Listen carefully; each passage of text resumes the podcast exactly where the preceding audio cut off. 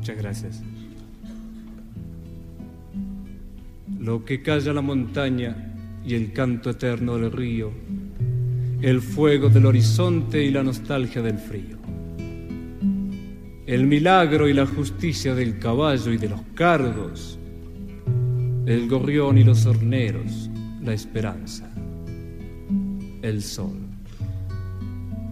el campo. El patrón que es sordo y ciego, y el paisano mudo y manco. Todo eso lo sabía por tu guitarra y tu canto. Don Atahualpa Yupanqui que abriste puerta y ventana para que nosotros podamos contar al mundo la patria. Ahora canto tu milonga para darle gusto a mi alma y después haré silencio. Y eso es para darte las gracias. Don Atahualpa Yupanqui que abriste puerta y ventana para que nosotros podamos contar al mundo la patria. Porque no engraso los ejes muy buenas tardes, queridos amigos. Sean bienvenidos a estas tardes de tertulia en la SW, un espacio universal. Por supuesto, transmitiendo desde Ciudad Madera, Chihuahua, y con el cariño de siempre, les saluda Mariela Ríos en este viernes 20 de mayo de 2022 día de San Bernardino de Siena y mandamos un gran saludo a todas las personas que llevan este nombre, ¿verdad? Todos los bernardinos y las bernardinas. Y también, ¿verdad? En este fin de semana, que va a ser un fin de semana muy, muy especial, ¿verdad? Porque estamos llenos de festejos en este mes de mayo y ya retomando un poquito, ¿verdad? Un poquito de lo que había sido nuestra normalidad antes de la pandemia, tratando de retomar nuestra vida normal pues tratamos de festejar también a los estudiantes, ¿verdad? Que este próximo lunes 23 eh, de mayo, ¿verdad? Pues va a ser Día del Estudiante y yo me imagino que no va a haber clases, ¿verdad? Quiero suponer eh, en los niveles de secundaria y preparatoria y universidades, ese tipo de cosas.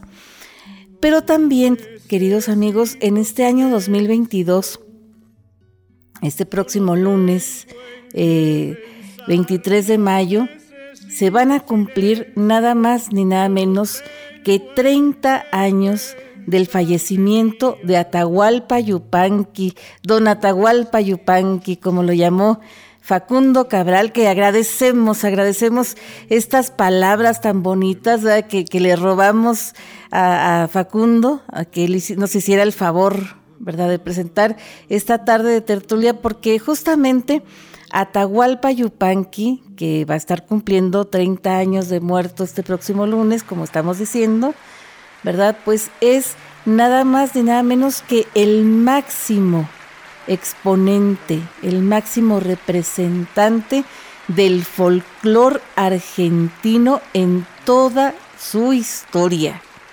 Nada más ni nada menos, ¿verdad? Pero más que, más que cantautor, más que cantor, ¿verdad? Como, como se hace llamar también, eh, o se hacía llamar él, pues em, Atahualpa Yupanqui había sido músico, había sido también escritor y pues más que todo, pues un, un filósofo, un trovador, ¿verdad? En toda forma.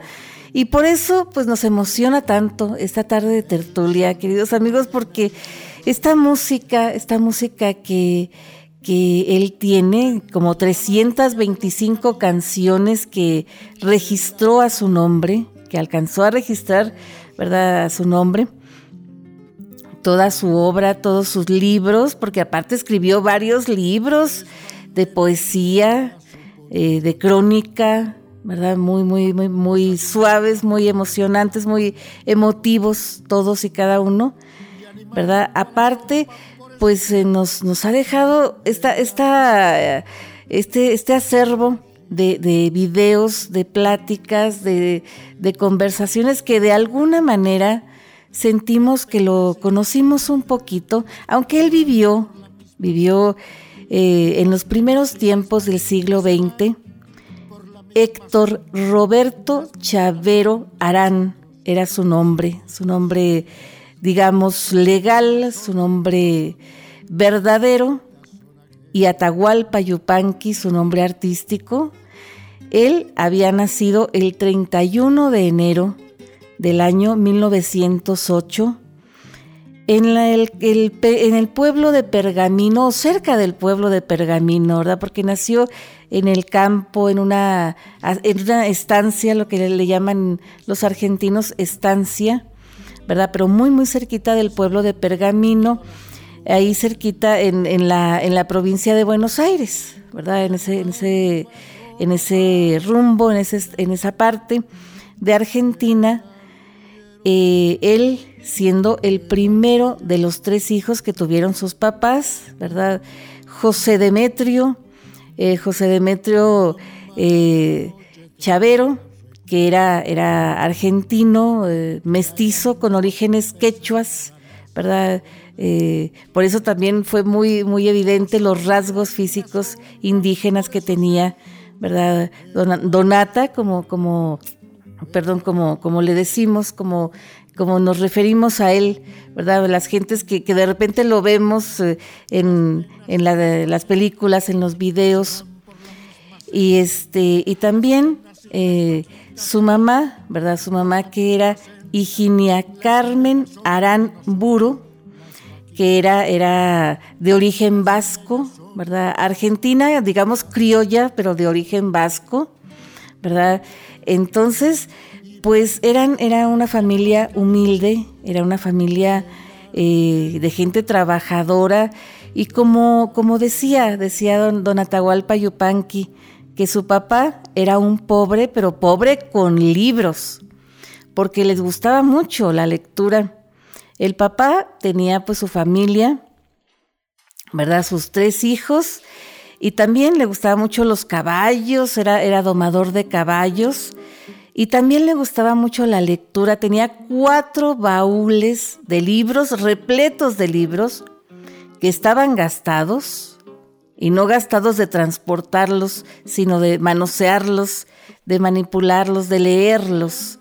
¿Verdad? Libros que conoció Atahualpa cuando, cuando descubrió las letras y que, según él platicaba, no sabía hasta qué punto había leído su papá y mucho menos hasta qué punto los había comprendido, pero sabía que sí los había leído, ¿verdad?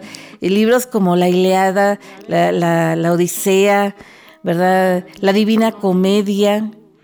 Eh, ya después, ya después en su, en su andar por la vida, eh, don Atahualpa Yupanqui fue enriqueciendo esta biblioteca, adquiriendo libros ya por su, por su cuenta, ¿verdad? Y fue una biblioteca grandísima que afortunadamente está, está preservada, ¿verdad? En su casa de, Cerro Colorado, ahí en Córdoba, en Córdoba del Norte, Córdoba, Argentina. Y este, y, que justamente esta casa, esta casa que, eh, que él tenía, eh, pues también, ¿verdad? Es así como, como un, un lugar muy, muy especial para, los argentinos, aparte de la casa donde él pasó su, la mayor parte de su infancia, porque ya dijimos que el papá era, era mm, eh, pues domador de caballos y todo este asunto, pero también era, era telegrafista, era empleado ferroviario, ¿verdad? Y, y, telegrafista y estas, estas, cosas, y tenía, tenía mm, eh, pues la forma de, viajar gratis en el tren, ¿verdad?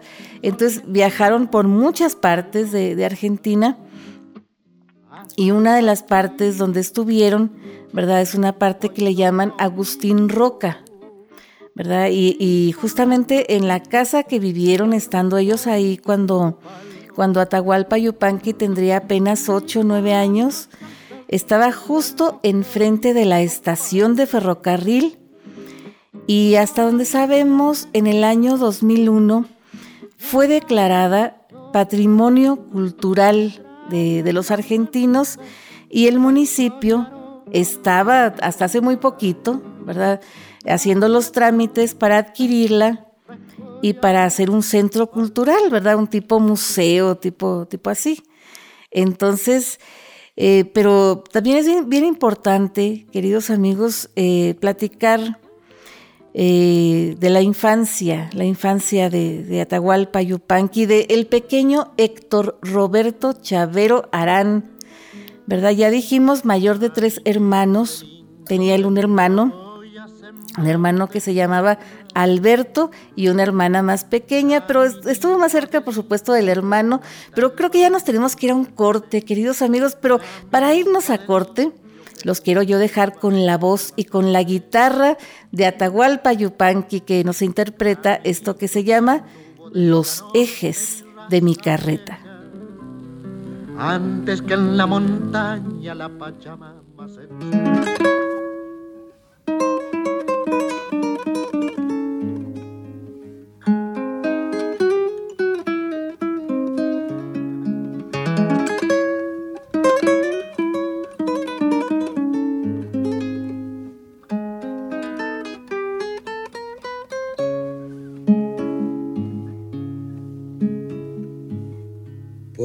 porque no engraso los ejes, me llaman abandonado, porque no engraso los ejes, me llaman abandonado. Si a mí me gusta que suenen, pa' que los quiero engrasar.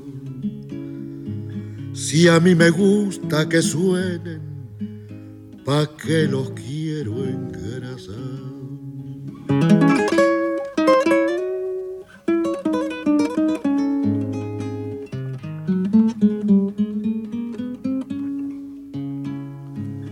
Es demasiado aburrido seguir y seguir la huella. Es demasiado aburrido seguir y seguir la huella demasiado largo el camino sin nada que me entretenga.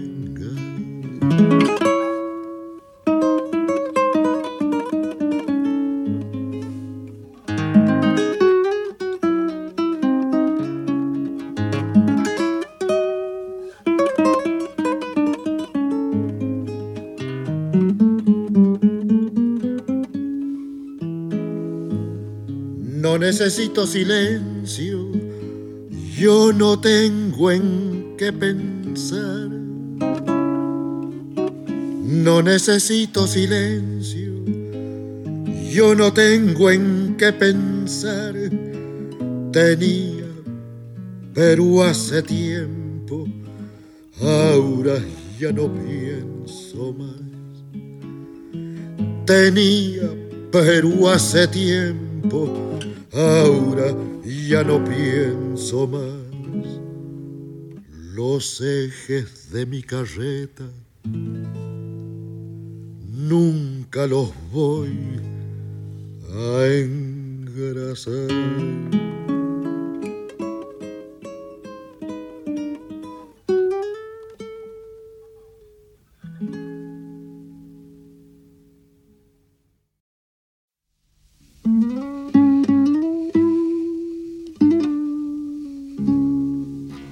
Soy?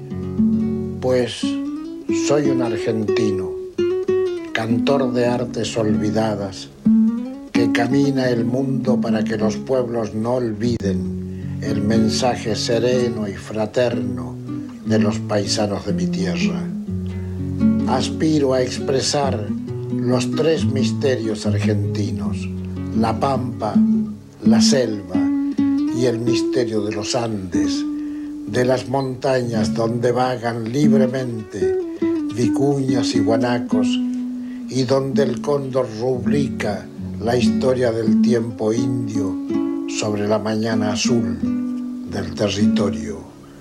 Amo la naturaleza, amo la música de Bach, amo al árbol, al viento y al caballo y guardo un anhelo para mí profundo el de sumarme un día a la legión de los anónimos sin nombre, sin imagen, sin historia personal, solo un canto de amor y de paz que el viento lleva hacia un mundo de hermanos. Muy bien, queridos amigos, escuchamos la voz de Atahualpa Yupanqui, nuestro artista homenajeado del folclore argentino, ¿verdad? Referente obligado máximo representante del folclore argentino, que este próximo lunes va a estar cumpliendo 30 años de muerto. Y él vivió, vivió 84 años, porque ya les dije que, había nacido el, el 1908, el 31 de enero, que enero para los argentinos es algo así, ¿verdad? Muy, muy similar a lo que es para nosotros acá en el hemisferio norte eh, el mes de julio, ¿verdad? Así que nació en el tiempo de aguas, en el tiempo eh, que está más verde el, campo. Entonces, y, como ya les digo, ahora siempre el papá pues viajando, ¿verdad? y, también con este asunto de los caballos, así que él se sentía pues muy cerquita de los campos, muy cerquita de los, de los caballos, muy cerquita de los gauchos, y se sentía uno de ellos también, ¿verdad? Porque siempre el papá lo llevaba a los fogones, ¿verdad? Las carnes asadas, que también la carne argentina es algo riquísimo, ¿verdad? Y la carne asada es una forma de prepararla que tienen que nomás de imaginarlo uno que lo ve, ¿verdad? Que desafortunadamente no hemos tenido oportunidad de, ir por aquellos lados, ¿verdad? Pero lo ve uno y se le hace agua a la boca. La, la carne asada que preparan, claro, sin tortillas, sin, guacamole, pero una carne asada muy riquísima también, ¿verdad? Entonces ahí el pequeño Héctor empezó, ¿verdad? A escuchar las primeras músicas que se le quedaron grabadas en su alma, en su, en su corazón.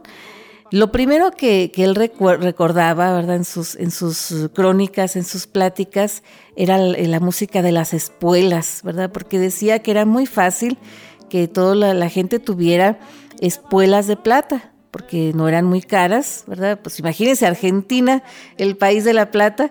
Entonces, eh, resulta que también en esas carnes asadas, en esos fogones, como decían, pues había muchos, muchos payadores, muchos, mucha gente que cantaba estas canciones, que tocaba la guitarra, que eran algo así como, como los corridos de, acá de nosotros, ¿verdad? La gente que contaba las crónicas, las noticias de, de sus partes que donde iban recorriendo Así que pues a él le encantó, siempre le encantó este, este asunto, le encantó el hablar, le encantó el, cantar de los campesinos, el cantar de las gentes y cuando se juntaban a este a empacar, ¿verdad? Aquellos vagones de trigo, aquellos vagones de cereales, pues era una, una lindura, ¿verdad? Según como lo, contaba Don Atahualpa Yupanqui, ¿verdad? Que, que eran unas canciones, eran unas noches bohemias auténticamente, ¿no? Entonces, y como el papá era una persona que no le gustaba beber ni nada, pues él, procuraba juntarse ¿verdad? Con, con gente que, que, no hiciera mucho borlote también, y por eso llevaba a su niño ahí. Y me, me, imagino yo que al otro niño también, ¿verdad? Alberto, el otro, el hermano de, de este de Atahualpa.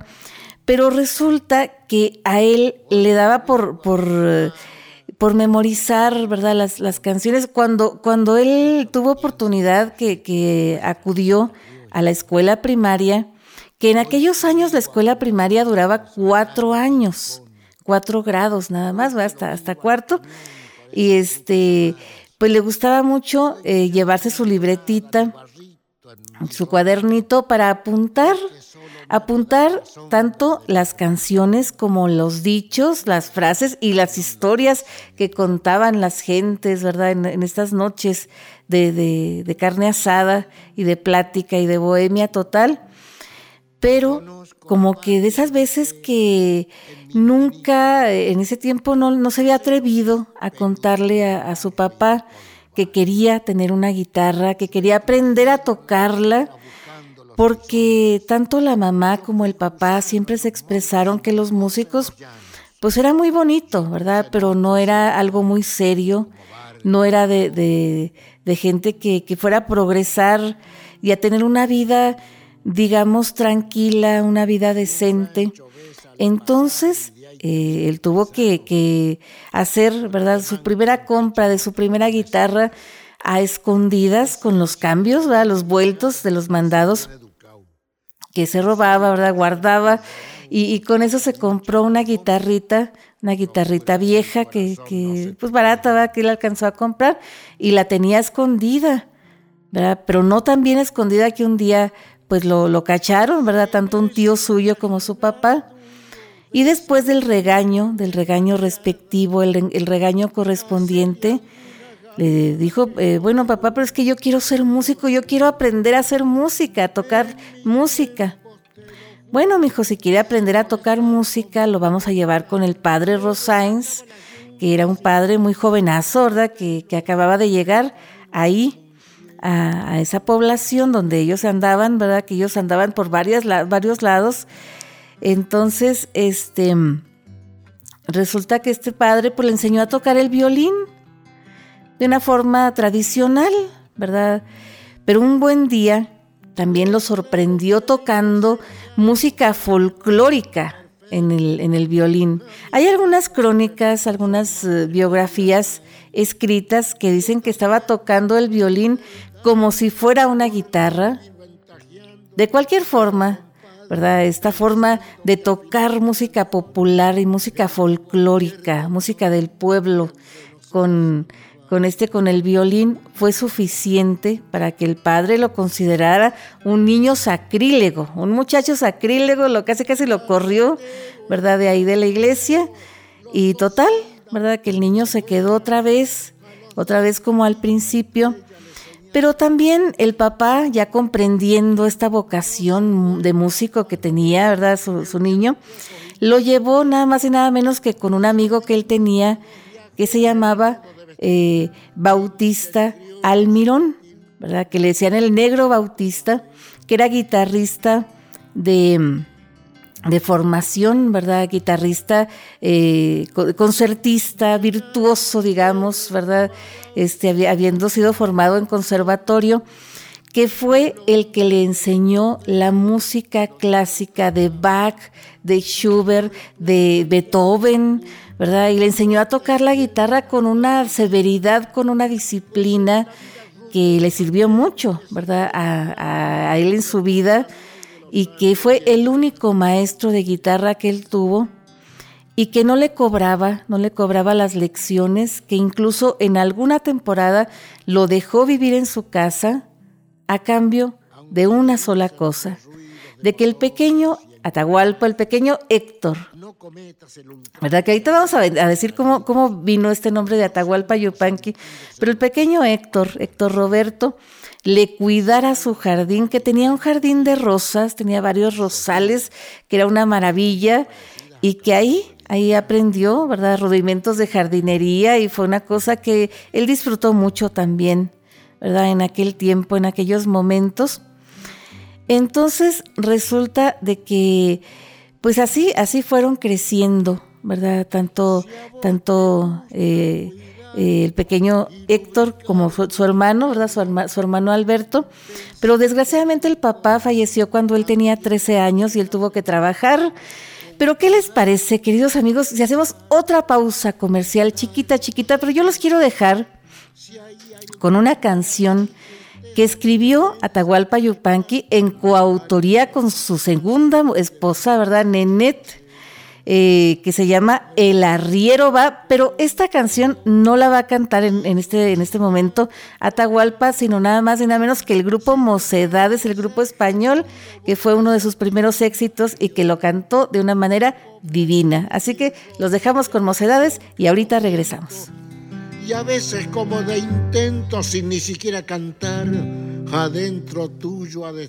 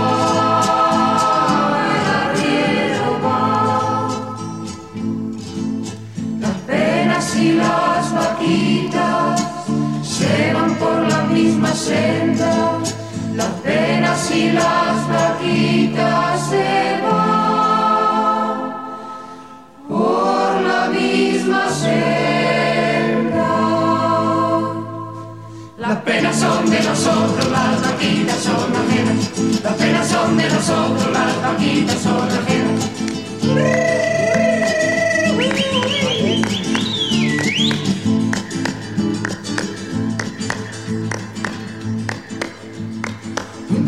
De sol en muestra la tarde, se apagaron las luces del Pedregal y animando a la tropa dale que dale, el arriero va,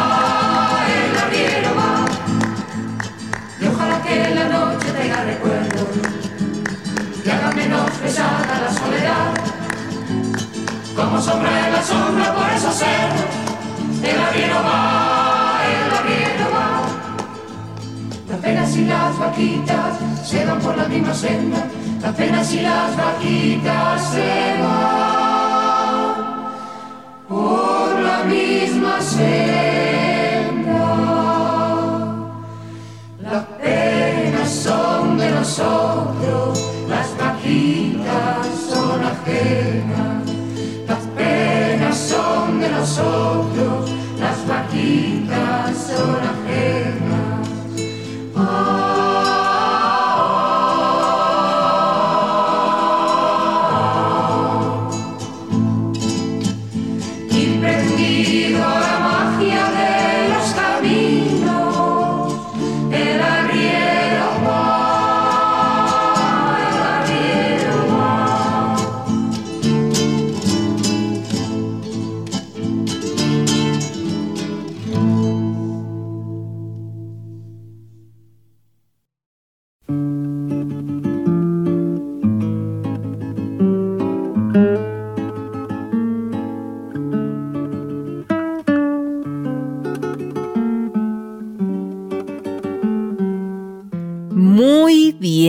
queridos amigos, aquí continuamos con este sencillo pero muy sentido homenaje a Atahualpa Yupanqui, que este próximo lunes se van a cumplir 30 años de su muerte, ¿verdad? Y él, ya les digo, tenía 84 años cuando falleció.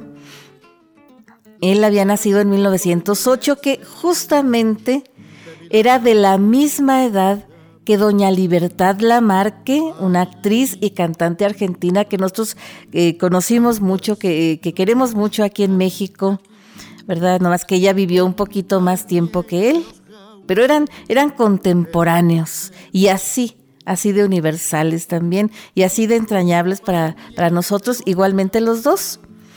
Pero ya les estaba yo contando, ¿verdad? Que a los 13 años él tuvo que enfrentarse a pues la onda de, valerse por sí mismo y de, ayudar a su, a su mamá, ¿verdad? A, sostener a su familia, porque el papá falleció, de lo cual no se hablaba mucho, ¿verdad? Eh, ya después contaban, ¿verdad? Que el papá se había quitado la vida, que, o que había muerto de una manera, digamos, desafortunada, pero el caso es que el papá, pues ya no estaba, ¿verdad? Ya estaba esa familia, pues... Eh, nomás con la mamá y la mamá pues no podía hacer mucho porque en aquellos años la mujer pues no podía hacer muchas cosas que ahora puede hacer. Total que el pequeño, ¿verdad? El joven eh, Héctor Roberto pues eh, tuvo que hacer varios, varios oficios que estuvo haciendo hasta de boxeador, ¿verdad? Eh, estuvo jugando tenis, jugando frontón también. también estuvo haciendo un, un poco de, de labor como maestro, maestro rural, ¿verdad? En algunos momentos. Y también eh, trabajó como tipógrafo, ¿verdad? Y de ahí llegó a la cuestión periodística, eh, la crónica periodística, que él también hizo varios, varios trabajos, ¿verdad? En, varios periódicos, ya después. Y les digo, recorriendo, recorriendo Argentina, sobre todo en el norte, el norte eh, de Argentina. Y a los 10, 12 años llegó nada más y nada menos que a Tucumán, ¿verdad? Su Tucumán querido, como decía él, donde descubrió otro, otra forma de, vivir, otro, otro, otro paisaje, ¿verdad? Casi eh, poquitos eh, semirural, semirural, no, semitropical más bien, ¿verdad? Los cañaverales y el arpa, el arpa india, que era una cosa grandísima, ¿verdad? Y, y pues un poquito más, eh, eh, más exuberante, ¿verdad? La música, eh, la samba, ¿verdad?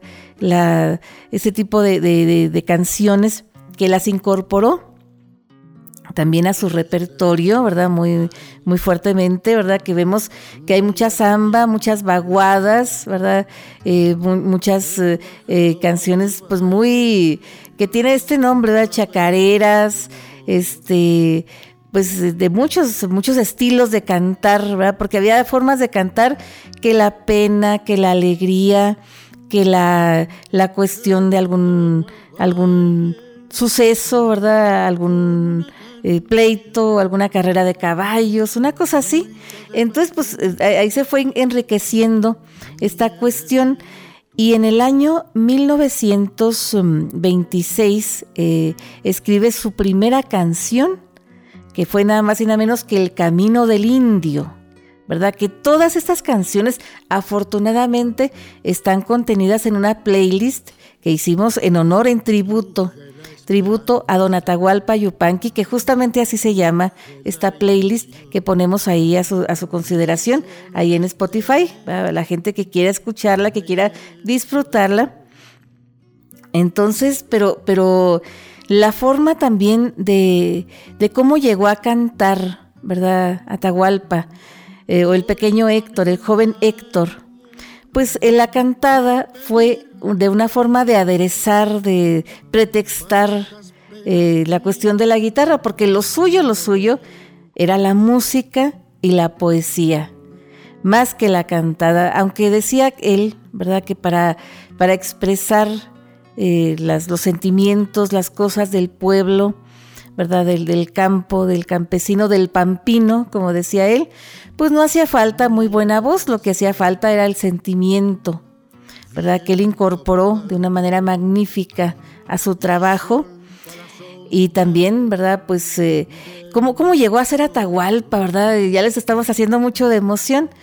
Bueno, pues resulta que ya para los años 20, él ya empezó a usar este seudónimo eh, que Atahualpa, sobre todo en las crónicas, en las crónicas eh, periodísticas y para publicar algunas poesías que, publicaba en algunos periódicos, este Atahualpa era nada más ni nada menos que el último soberano de los incas, ¿verdad? El último, el último soberano inca, ¿verdad? Entonces, eh, ya después se, incorporó el, el, apellido Yupanqui, que Yupanqui es un vocablo quechua, hasta donde sabemos, que significa cantarás o has de cantar. Así que fue como, como una sentencia, como, como decir Atahualpa el cantor, ¿verdad? Lo que significa Atahualpa Yupanqui. Y justamente, ¿verdad? Eh, eh, en los años 20, en 1927, 1928, él se casa por primera vez, ¿verdad? Se casa con Alicia Martínez, que era prima suya, que ya tenía ella algún matrimonio, alguna pareja anterior y tenía un hijo, ¿verdad? Pero él, se casa con esta mujer y tiene sus primeros tres hijos entre 1930 más o menos a 1935, eh, dura con, con ella, ¿verdad? Pero resulta que en 1932 hubo una rebelión, una, una revolución la revolución irigoyenista, ¿verdad? A nivel nacional, que fue apoyada por varios gauchos, varios gauchos eh, criollos, por supuesto, ¿verdad? Entre ellos estaban los Kennedy, ¿verdad? Una gente que, unas personas que tenían una, una estancia muy grande. Entonces, este eh, Atahualpa Yupanqui se unió a este movimiento apoyando a los Kennedy y así de males fue, ¿verdad? Fueron sus primeras eh, persecuciones, sus primeros exilios forzados, ¿verdad? Que él tuvo que, andar, tuvo que salir del país, ¿verdad? Porque este, esta revolución fracasó estruendosamente. Entonces fueron muy perseguidos, ¿verdad? Todos los que, los que colaboraron en, esta, en este levantamiento. Y él por andar simpatizando, ¿verdad? Él tuvo que, que pagar también, andar itinerando. Y pues volvió, volvió a entrar al país y se estableció en Rosario, ¿verdad? Rosario, eh, en la provincia de Santa Fe. que ahí nacieron sus hijos, eh, los más pequeños de los tres hijos que tuvo con, con su esposa, su primera esposa, Alicia. Pero desgraciadamente pues no, no se entendieron ellos dos, ¿verdad? Ellos se separaron. Y digo se separaron porque en aquel tiempo el divorcio no existía en la Argentina. Así que pues Alicia se fue con sus cuatro hijos, se regresó a, la ciudad de Junín, ¿verdad? Donde, donde ella vivía originalmente. Entonces, este, él siguió, siguió probando suerte, ¿verdad? En Buenos Aires y en algunos lados donde andaba en, Rosario, en Tucumán, ¿verdad? Viajó también a Bolivia, a, Uruguay, a, Brasil, también anduvo en, en, el sur de Brasil. Y este, y resulta que en ese tiempo, en ese lapso de tiempo, ¿verdad? Empiezan sus primeras grabaciones, que él grabó muchísimos discos, contamos sesenta y tantos discos, eh, discos, eh, digamos, álbumes completos, como 63, ¿verdad? Que ya los, los empezó a grabar en 1953, pero en 1936 empezó a grabar los discos estos de pasta, discos grandotes de acetato, de de este 78 revoluciones, ¿verdad? Unos discos um, súper, súper este, gruesísimos. Entonces resulta que eh, pues eh, en ese lapso de tiempo él conoce a la que fue su gran compañera, el amor de su vida, ¿verdad? Su segunda esposa, Antoniette Pipa, eh, Pepan, ¿verdad? las bueno, un apellido medio curioso era este eh, Fitzpatrick, algo así, ¿verdad? Que era canadiense, que le decían de cariño Nenet, y así le vamos a decir nosotros. Ella era pianista, era concertista, ¿verdad? Y era canadiense, como ya les digo. Pero resulta que se, enamoró tanto de, este Atahualpa Yupanqui, tanto de la Argentina, que ella misma eh, compuso varias canciones, ¿verdad? En, coautoría con, con, su esposo, que no podía publicar con su nombre porque una mujer, y menos una mujer extranjera, ¿verdad? No podía eh, publicar canciones a su nombre, así que usaron el seudónimo de Pablo del Cerro.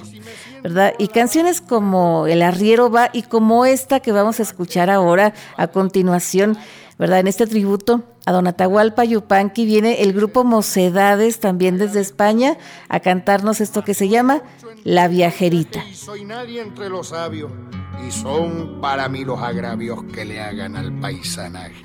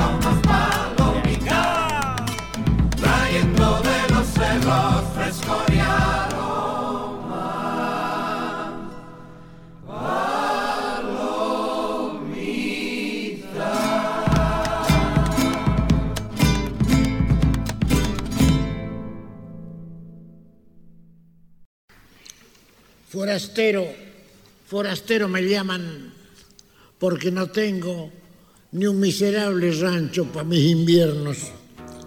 Pude tenerlo, es cierto, pude tenerlo, pero gasté mis cobres con forasteros.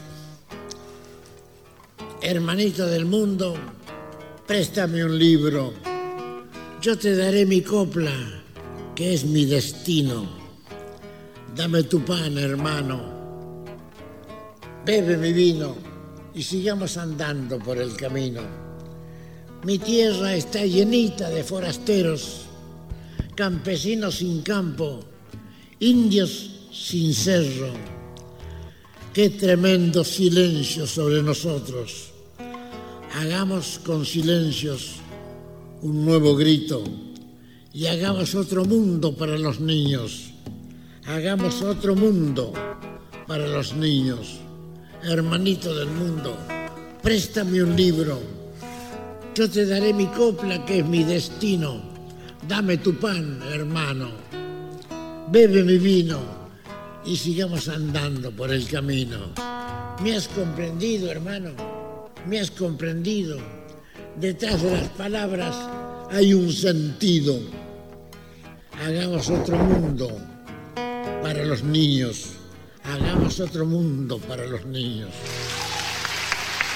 Muy bien, queridos amigos, escuchamos la voz de Atahualpa Yupanqui con este, este pequeño poema llamado Forastero, que es una, una parte del último recital, uno, uno de los últimos recitales donde estuvo él, ¿verdad?, ofreciendo en 1992 en Ámsterdam, en, en Holanda nada más y nada menos, ¿verdad? Que dio este, este recital que nos llena de emoción, nos enchina la piel de escucharlo, ¿verdad? La forma que él decía las cosas. Y es que la vida, la vida y un poquito también su mujer, ¿verdad? Eh, Nenet, lo, lo llevaron pues a salir, a salir de la Argentina y más allá, más allá del océano, ¿verdad? Porque él fue muy perseguido, muy perseguido eh, por los gobiernos de su país. Al principio, pues ya les digo, ¿verdad? Simpatizando con una causa que, que fracasó. Y después, pues simpatizando con otra causa que él no había entendido muy bien porque no había leído nunca a Carlos Marx, ¿verdad? A Charles Marx. Y este, y, pero se, se afilió al Partido Comunista y luego no le gustó mucho, porque aparte que lo persiguieron mucho por, por ser del Partido Comunista, ¿verdad? En tiempos de, de Juan Domingo Perón, aparte de eso, no le gustó mucho el control que el Partido Comunista ejercía sobre él, sobre su obra. ¿verdad? Y que no lo defendían, que no le permitían eh, defenderse. Entonces, pues dijo esto no, no, no, no me gusta, no, no, no me conviene, ya mejor me deslindo, ¿verdad? De estas, de estas cosas y ya sin que nadie, ningún gobierno, ningún dictador, ningún partido, nadie, nadie diga lo que yo tengo que decir o lo que no tengo que decir. Entonces, ¿verdad? Pero en una de esas eh, persecuciones tan grandes por las dictaduras, sobre todo la dictadura peronista, él estuvo en la cárcel varias veces, ¿verdad? Y, fue torturado. Una de las veces dicen que le, le dañaron la, la, mano derecha, ¿verdad? Con una máquina de escribir, de esas máquinas de antes que se le pusieron encima, ¿verdad? Y se sentaron encima de la máquina y todo, y le quedó el dedo índice de la mano derecha pues dañado, ¿verdad? Quebrado y nunca le, pudo soldar, nunca, o sea, no le soldó bien, pues más bien. Eh, y él, afortunadamente, fue un detalle que se les escapó, ¿verdad? A los torturadores, que él era zurdo, en realidad. Él siguió tocando, ya, ya poquito diferente, la gente que escucha las grabaciones, que cuando escuchamos las grabaciones, las grabaciones de antes, de antes de, de los años 40, de 1946, 47, ¿verdad? Pues ya escuchamos unas grabaciones, eh, pues unas notas más rápidas, más diferentes, ¿no?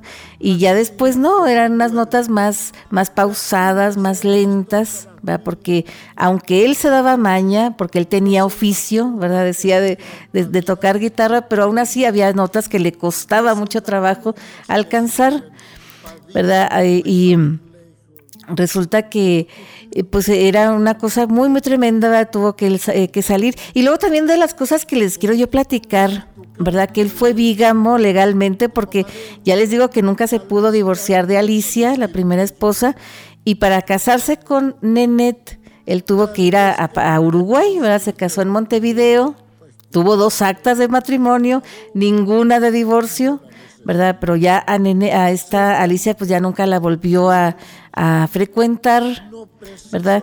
Y Nenet se lo llevó, se lo llevó a, a, Francia, ¿verdad? Se fueron con los contactos que ella tenía. Y estos contactos lo presentaron nada más y nada menos que con Edith Piaf, ¿verdad? La, la máxima cantante francesa, esa voz tan grande que ella tenía. Y a ella le, encantó tanto la forma de cantar y la forma de tocar la guitarra y de decir las cosas de Atahualpa Yupanqui, que lo invitó, lo invitó a cantar con ella en el Olimpia de París, nada más y nada menos, imagínense ustedes, ¿no? Y fue una cosa como si ella le hubiera abierto el concierto a él, porque ella lo presentó lo presentó después de ella cantar sus canciones, ahora les presento a este hombre que viene. Entonces ya después decían en los próximos recitales, porque hubo varios recitales que hicieron juntos, eh, la publicidad decía, Edith Piaf va a cantar para usted y para Yupanqui. Y al público francés le encantó esta forma de cantar de este argentino. Y así los lugares que iba conociendo, los iba conquistando y en la discografía que vemos en, en algunos lados, en Spotify, en YouTube, ¿verdad? Eh, en las crónicas, pues vemos que él canta en, eh, en, su mismo idioma las mismas canciones, pero presentadas en varios idiomas, ¿verdad? Entonces, pues es una cosa muy emotiva, queridos amigos, que nos, nos llena de, de, de emociones encontradas, porque cuando era yo más pequeña, que era niña, esta música, les confieso, me enchinaba la piel, pero también me daba un poquito de miedo porque me imaginaba yo esos campos, esa soledad y esas cosas, ¿verdad? Pero también, pues es una, una cosa muy entrañable porque el campo es el campo en el sur, en el norte y en cualquier lado, ¿verdad? Yo creo que por eso se hizo tan universal Atahualpa Yupanqui y lo aparte los grandes cantantes que lo, lo, lo llevan todavía en su repertorio, ¿verdad? Eh, justamente Facundo Cabral, tenemos en, la playlist una, una crónica que él hace de, su relación con Atahualpa Yupanqui, que es deliciosa, ¿verdad? Como lo platica él. Y ahí, ahí les queda este, este testimonio. Y ahora sí, queridos amigos, pues sin más por el momento, ya agradecemos infinitamente a ustedes el favor de su atención y compañía, ¿verdad? Queremos felicitar a los cumpleañeros de la semana, la gente que está celebrando aniversarios, cumpleaños, cosas que haya que celebrar, hay que celebrarlas con bombos y platillos. Muy especialmente saludamos a los estudiantes de Madera y de toda la región, ¿verdad? Porque este próximo lunes, pues ya les digo, va a ser Día del Estudiante y también queremos, eh, pues ya solamente decir, ¿verdad? Ya para irnos, que Atahualpa Yupanqui falleció en Nimes, en Francia. Iba a dar un recital, pero de esas veces que se, se indispuso, él ya tenía dos años, poquito menos de dos años de que su esposa se había muerto, ¿verdad? Nenet murió en, Buenos Aires. Él estaba poquito delicado del corazón, así que pues quiso salir a respirar, ¿verdad? Y luego regresó y se sentó, ¿verdad? Y ya, ya no, no se levantó. Pero sus restos ya en, cenizas pues ya reposan en su casa de Cerro Colorado, ¿verdad? Que construyó junto con su esposa, casi casi ellos dos, ¿verdad? Con sus manos, este, y ahí reposan, ¿verdad? Los, restos de él bajo un roble, un roble fuerte que está, está sembrado ahí. ¿Verdad? Con su biblioteca y todo, y su testimonio, su, su legado, pues lo protegen, me imagino yo, su hijo, su hijo eh, el Coya, ¿verdad? Su hijo Pablo Roberto y sus nietos, que tiene varios, ¿verdad? Varios, varios hijos. Entonces, varios, varios hijos de este, de este hijo. Así que pues los vamos a dejar y agradeciendo infinitamente a ustedes el favor de su atención y compañía a nombre de nuestro equipo de producción y de Janet Chacón, gerente de la SW Radio Madera. Su amiga Mariela Ríos se despide de ustedes, pero les recuerdo que ustedes y nosotros tenemos una cita el próximo viernes a la misma hora y por esta misma estación, por este mismo medio que nos escuche, ¿verdad? Y los dejamos con la canción quizá poquito más em, contestataria, más subversiva del repertorio de Atahualpa Yupanqui, esto que se llama Preguntitas. Pásenla muy muy bien y hasta la próxima. Trabajando y no le pagan, trabajando pa'l negrito.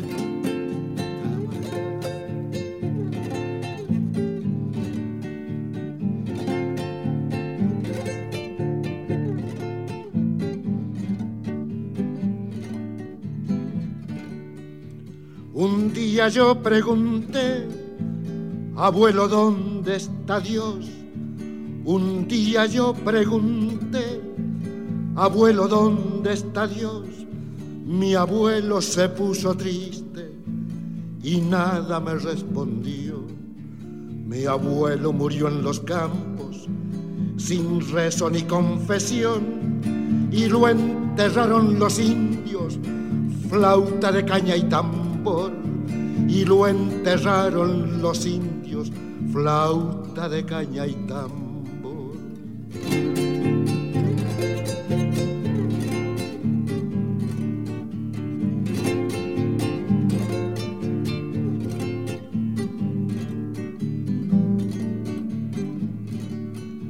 Al tiempo yo pregunté, Padre, ¿qué sabes de Dios?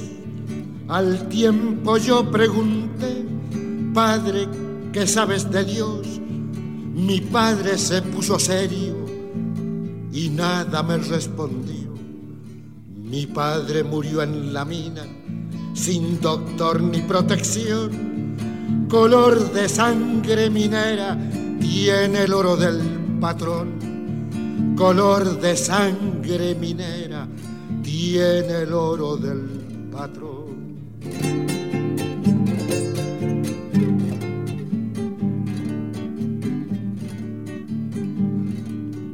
Mi hermano vive en los montes y no conoce una flor. Mi hermano vive en los montes y no conoce una flor Sudor, malaria y serpientes, la vida del leñador. Y que nadie le pregunte si sabe dónde está Dios. Por su casa no ha pasado tan importante Señor. Por su casa no ha pasado tan importante Señor.